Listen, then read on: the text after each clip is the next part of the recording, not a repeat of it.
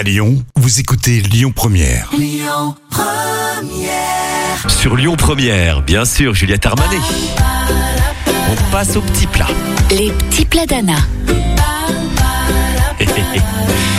Allez, bien manger en hiver, les poissons gras, très bons pour la vitamine D. La vitamine D est essentiellement fabriquée par la peau en contact avec les rayons du soleil. En hiver, à nos latitudes, la luminosité est beaucoup trop faible pour enclencher ce phénomène.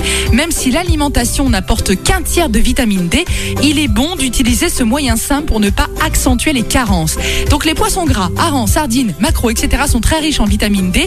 Derrière, le foie de morue. Nos grands-mères et leur cure d'huile de foie de morue en hiver avaient raison, Oui. c'est ce qu'on dit. Exactement, ça existe encore. hein.